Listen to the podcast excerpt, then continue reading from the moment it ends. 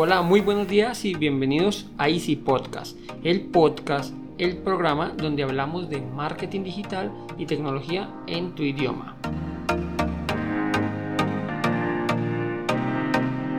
Recuerda que en Assistem.co ofrecemos mantenimiento a tus computadores de manera remota por internet, portátiles, equipos de escritorio, impresores, programas, redes, sin que te cueste más y de manera inmediata. Y sin más, comenzamos.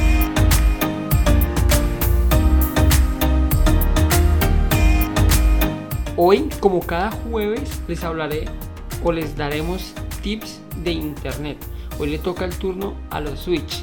En algunas ocasiones pueden haber escuchado que deben instalar un Switch o que necesitan más puertos de internet para lograr repartir la señal a más dispositivos por cable. Para esto es necesario un Switch para que nos agregue más puertos a nuestra red de internet.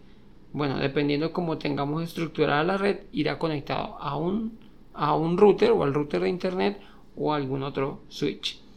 Voy a enfocarme eh, no en el caso tan grande o tan profesional como un entorno corporativo, aunque podría funcionar ya que básicamente es el mismo principio, anexar o agregar más puertos a nuestra red.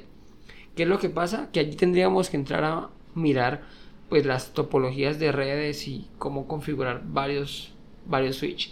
Pero bueno, vamos a, vamos voy a intentar explicarlo lo más claro posible y que sea de útil o utilidad para ambos casos, tanto corporativo como en la línea hogar. Y lo primero que vamos a hacer es definir qué es un switch. Básicamente es un dispositivo de interconexión para conectar equipos de red y así crear una red más llamada una LAN. Vamos a ver, Andrés, y sí, suena muy chévere y todo, pero ¿qué es? Es como una multitoma de corriente, esos que tenemos para conectar varios dispositivos, pero de cables de internet, en lo cual podemos conectar computadores portátiles, impresoras, televisores, consolas, bueno, lo que queramos o que podamos conectar o necesitar que esté conectado a internet. Entonces, básicamente es esto, una multitoma de Internet. Para definir qué switch necesitamos adquirir o implementar en nuestra red, debemos primero ver las necesidades actuales y, por así decirlo, de alguna manera prever un poco el crecimiento. Esto aplica para ambas cosas, tanto el ámbito hogar como en el ámbito corporativo. Aunque como les digo, en el ámbito corporativo profesional esto debe ser estructurado muy diferente, o por lo menos más minuciosamente el crecimiento de la entidad y bueno, dependiendo también qué, puertos tengan. Pero en la línea hogar necesitamos definir por, vamos a poner un ejemplo aquí eh, muy sencillo y es que tengo el router y ya me quedé sin conexiones. Normalmente los routers traen cuatro y si tenemos conectados dos computadores, una impresora y un televisor, listo, se nos llenó el router. Entonces, si nuestra previsión es, por poner un ejemplo, conectar tres computadores más, si compramos un switch de 5, casi que vamos a estar ah, llenos al momento que compremos el switch. Por eso les digo que prever un poco el crecimiento. Si ah, no es que yo voy a conectar un computador y ya listo, pues no hace falta hacer más, más cálculos.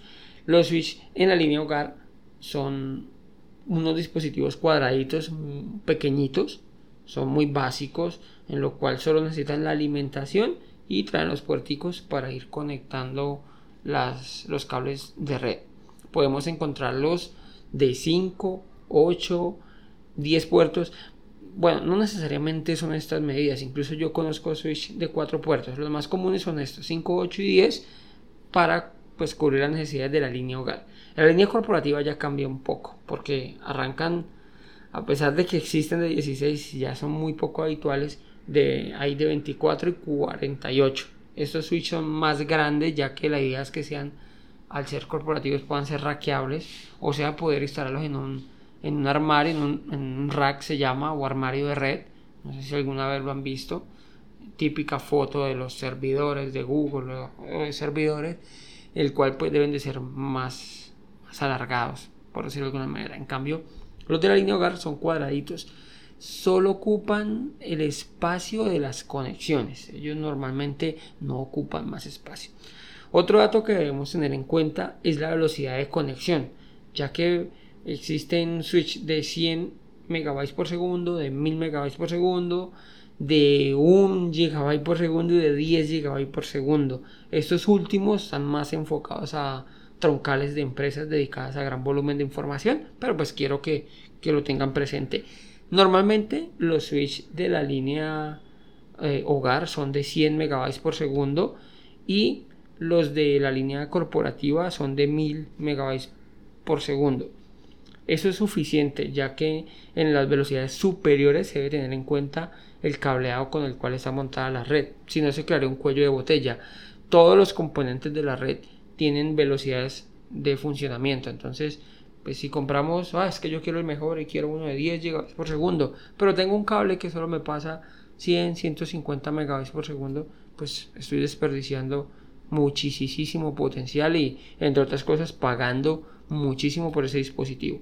Como les decía, la línea hogar normalmente la venden de 100 megabytes por segundo, aunque las velocidades ya han aumentado bastante, entonces eh, ya es habitual encontrarlos de 1000 megabytes por segundo. Y en la. Pero a la línea corporativa, pues ya hay pocos dispositivos realmente que funcionen por encima de 1000. La gran mayoría eh, trabajan, ya le digo, entre el rango entre 100 y 300 como mucho. Entonces no, no debemos de preocupar mucho esto.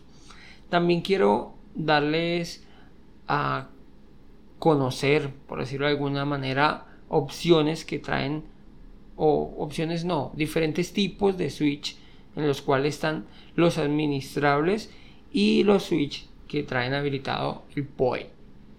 Esto también más enfocado a la línea corporativa, pero pues ya que estamos hablando de los switch, quiero que lo tengan en cuenta, de pronto en algún momento nos puede servir o les puede servir esa información. Los switch administrables son los cuales podemos controlar todos y cada uno de los puertos que tiene. De esta manera podemos mejorar el rendimiento, ya que evitamos mm, fallas. Si hay, tengo un puerto que no me funciona, entonces podríamos enfocar ese rendimiento y no, y la seguridad de nuestra red, ya que podemos controlar cada uno, podemos deshabilitar los puertos que no se estén utilizando y pues esa velocidad, por decirlo de alguna manera, se va a aprovechar en el resto de puertos. Y la tecnología PoE significa que la alimentación va a través del cable de red, por eso se llama PoE de las siglas Power over Ethernet. En resumidas cuentas, podríamos alimentar dispositivos a través del cable de red y así evitar crear una toma de corriente en donde queramos dejar el dispositivo o lo que vayamos a conectar.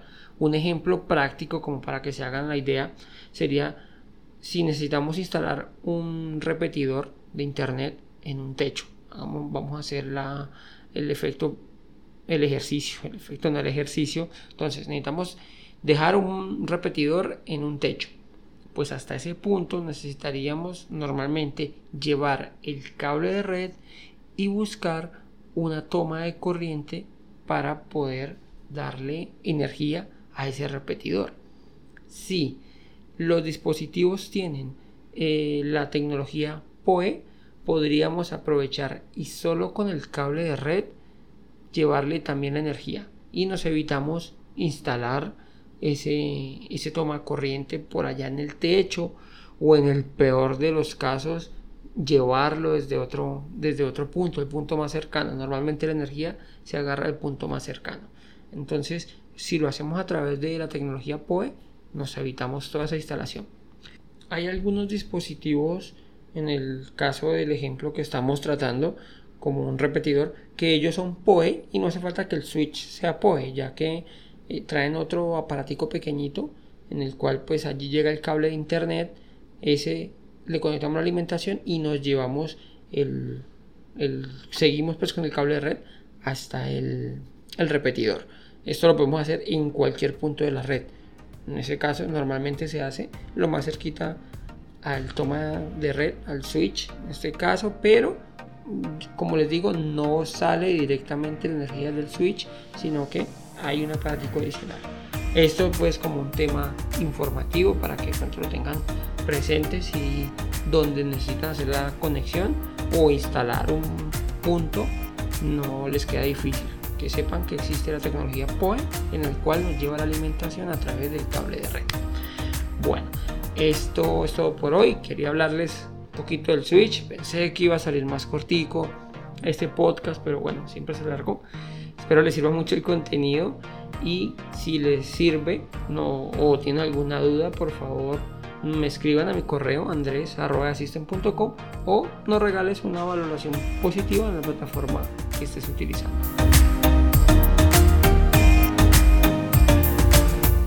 Sin más, les deseo una feliz semana, muchas gracias y recuerda que un viaje de mil kilómetros comienza con el primer paso. Chao, chao.